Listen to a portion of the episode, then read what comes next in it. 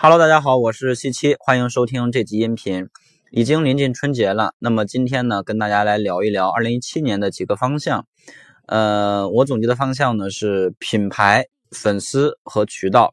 在收听音频的同时，你可以加入我们的 QQ 群，群号是六幺八六三五幺。进群之后，我们可以共同的分享、学习和进步。同时，我们也提供付费的培训课程，可以进群联系群管理。好的，那么很多人呢？这几天一直在留言跟我探讨说，二零一七年的电商趋势，或者说二零一七年的淘宝方向。那么今天呢，推出这样的一个音频，跟大家谈一谈我对二零一七年的一个一个规划吧，或者说一个见解。呃，二零一七年呢，我总结了三个关键词，分别是品牌。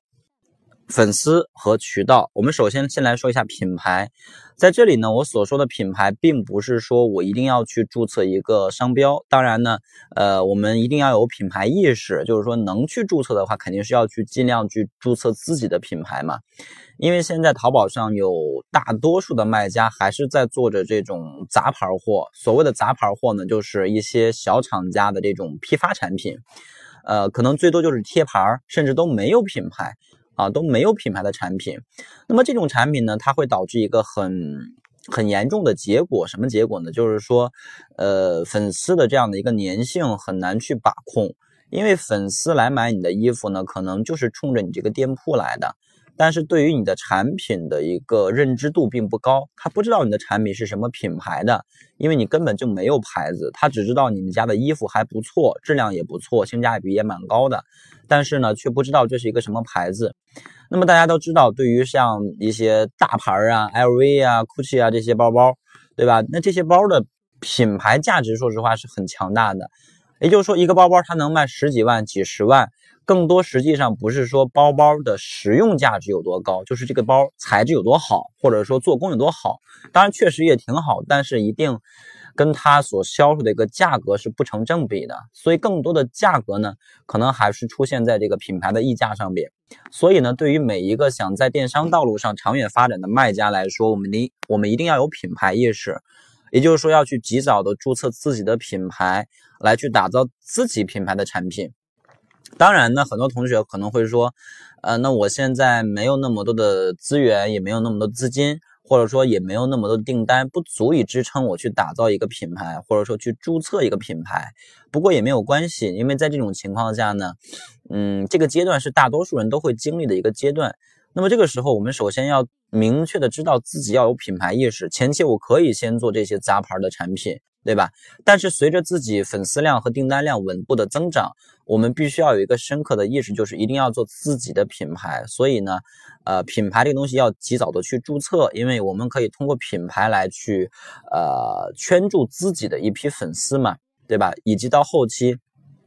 我们这个知名度高了以后，呃，它也可以去呈现一种品牌的溢价空间，对吧？可以让我们的销售价格，呃，能够卖得更贵。所以这是。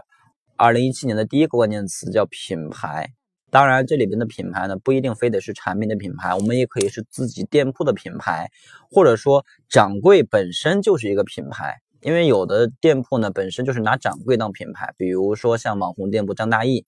那张大奕就是一个很明显的标签，那张大奕实际上已经是他店铺的这样的一个品牌形象了，所以呢，呃。对于品牌的一个认知，我希望大家呢要多方位来思考，这第一个关键词。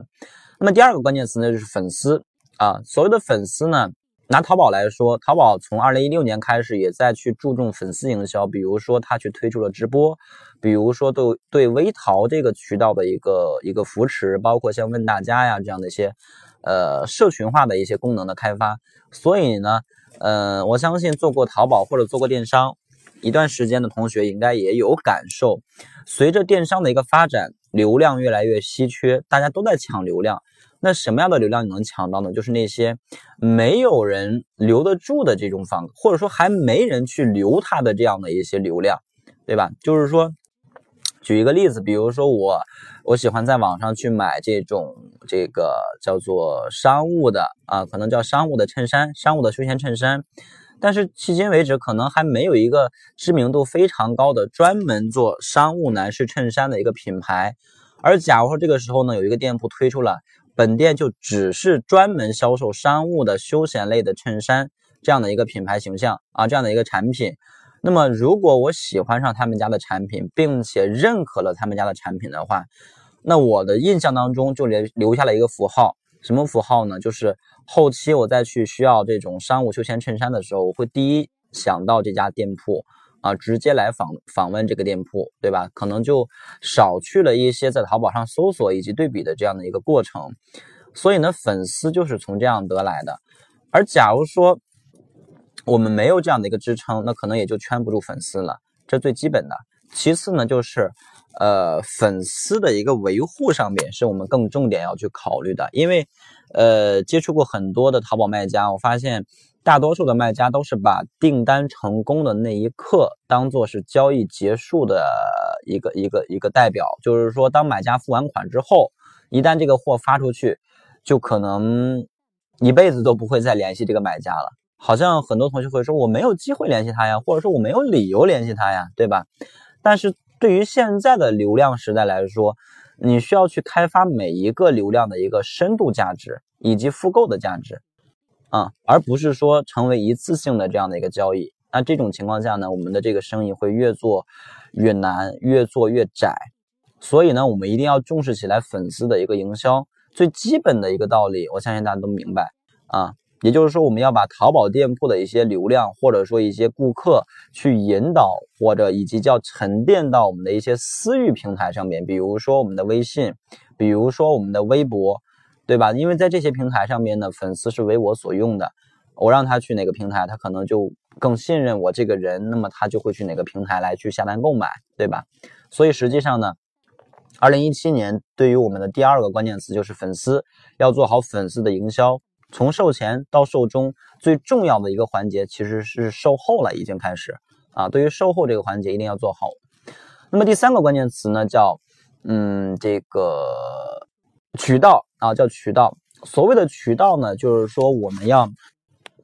多条腿走路。所谓的多条腿走路，也就是说现在的一个现状，很多的淘宝卖家已经感觉到了，做淘宝越来越吃力。为什么呢？因为平台的流量瓜分现在很严重，大家都在瓜分流量。所以呢，我们要做到，别把鸡蛋放在一个篮子里边，而是多条腿走路。这也是咱们说到的第二个关键词的一个延伸，就是粉丝这个关键词的延伸。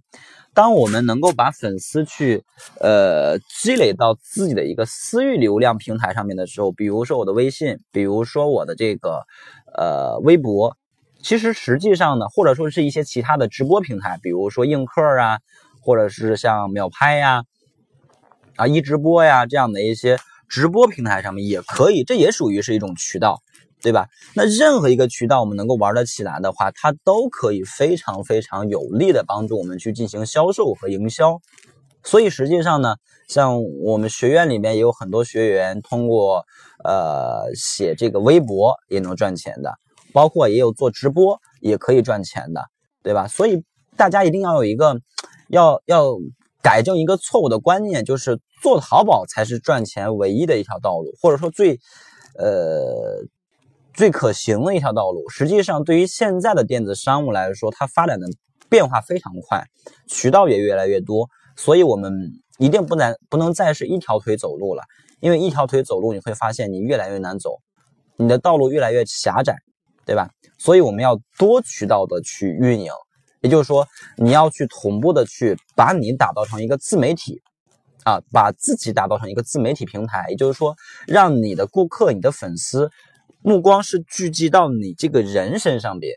你这个人就是一个渠道，就是一个平台。